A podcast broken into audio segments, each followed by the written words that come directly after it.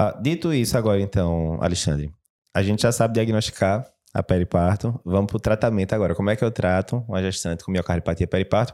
Desde as drogas né, tradicionais de Cefé que a gente conhece, quanto para os tratamentos específicos, como o bromocriptina. Explica aí pro pessoal Beleza. como é que faz Vamos na prática. admitir que a gestante fez um periparto importante, com muita Sim, disfunção, sim. tá? Bem quadro mais florido. Tá? Uhum. Primeiro eu vou dividir em duas partes, ela gestante e ela puérpera. Perfeito. Ela gestante, que é pé de cobra, realmente, raramente você vai ver uma, uma gestante.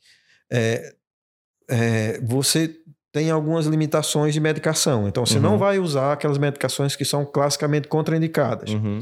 IECA, eu não vou poder usar. Certo. BRA, eu não vou poder usar. E sacubitril valsartana, eu não Uhum. vou poder usar. Joia. Ok? Não me pergunte de dapaglifosina, porque não tem Certo. estudo, não tem nada a respeito ainda, tá? É Certo. uma coisa nova, então eu vou ficar devendo. E a espironolactona? É, a espirona é sempre a espironolactona. questão, né? Qual é a espirono? A espironolactona, ela é, tem um, um efeito de bloqueador hormonal. Uhum. Então, durante a gravidez, o uso da espironolactona deve ser evitado pelo risco de feminilização dos fetos, Certo. tá? Que vai mexer nos hormônios Que a sexuais do dúvida que eu feto. sempre tinha era aquele negócio, e se já for uma menina, né? Aí É. continua tendo problema. Porque tudo bem, se é um menino, poderia ter, É. né? Mas se for menino, de todo jeito o pessoal diz pra A não gente usar, né? evita. De forma geral, É, né? A gente Perfeito. evita. É, se é um caso gritante que se impõe, o paciente está no finalzinho da gravidez, o bebê já está formado, Sim, sim. vai no custo-benefício. Né? É...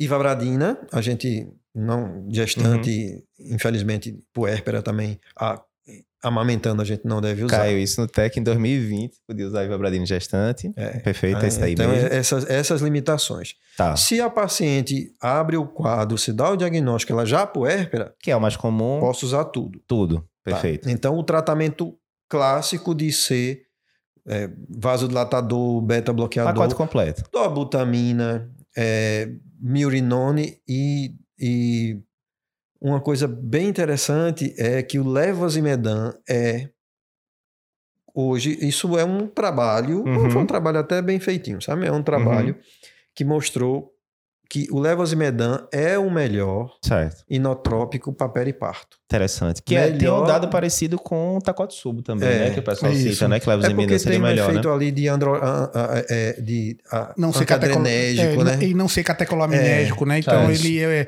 Então ele é o tem de o- escolha para Olha aí, o periparto. pessoal arranjando o campo pro Leva Levos os Emendan, emendando. né? Era, precisava disso. Só que doença rara. Exatamente. É, então é o de escolha. Hoje é o Perfeito. de escolha. Certo. É, então a gente tem um tratamento clássico da IC, Uhum. né, diurético, vasodilatador, eh, as drogas de, que já vão reduzir mortalidade, Uhum. ECA, para fazer tudo. Perfeito. E tem um tratamento específico para o bloqueio da prolactina. Uhum. Porque se a gente acha que a gênese lá atrás. E veja, o primeiro trabalho foi de 2010, um trabalho que saiu no Circulation, Uhum. com, com redução Expressiva, né, de- É, Não Até era um N demais, muito né? grande. Era até É, bom demais. Bom ser- demais, isso, é. Mas se confirmou, outros Sim, trabalhos sim. confirmaram o benefício. E a gente na prática vê, sabe? Certo. Eu já usei eu, pelo menos em cinco gestantes puérperas e com, com bom resultado. Que o problema Só é que vai cortar... 50% podia recuperar. Então, Sim, sim. se eu não tenho um N muito grande, pode ser só um acaso. E tem o porém de cortar É. a amamentação, né? É, mas assim, é, nesse custo-benefício do Perfeito. paciente que abre uma disfunção grave com 30%, está na UTI, às vezes em ventilação mecânica. Não, então, rapidinho. Pra quem que a gente vai usar, então? Você falou 30% aí. Pra que, que a gente vai usar? Vai usar pra toda periparto ou não? Inicialmente, o bloqueio da prolactina, ele era só para quem abria um quadro grave, que Perfeito. usava inotrópico, que estava em UTI, que Certo. tinha uma disfunção importante. Tá?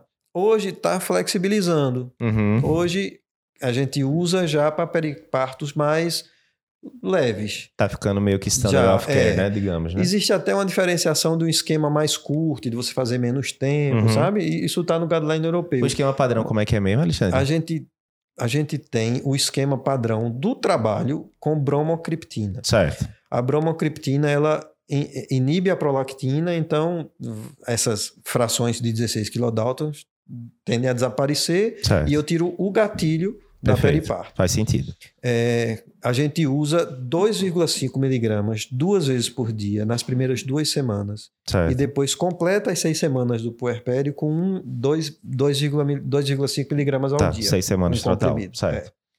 Esse é o, é o esquema padrão clássico. Perfeito. Alexandre, Aqui existe no Brasil- necessidade de anticoagulação nesse, eh, em vigência da utilização da bromocriptina? Isso é, um- isso é uma coisa controversa. Mas eu- só terminando, é, aqui no Brasil, e Uhum. o pessoal do Ceará, Regina, Regina Selle, que tem alguns casos publicados, é, a gente está usando cabergolina, Uhum. que também é um inibidor da prolactina, que Uhum. tem no SUS, né, que é fácil de usar, em que eu faço só um miligrama, dose única semanal, por três Uhum. semanas. Certo. É, um comprimido é de 0,5 miligramas, eu faço dois comprimidos uma semana, dois na outra semana, dois na outra semana. Mais prático, né? É. Tá. Mais prático e de fácil acesso porque tem no SUS. Tá? Certo.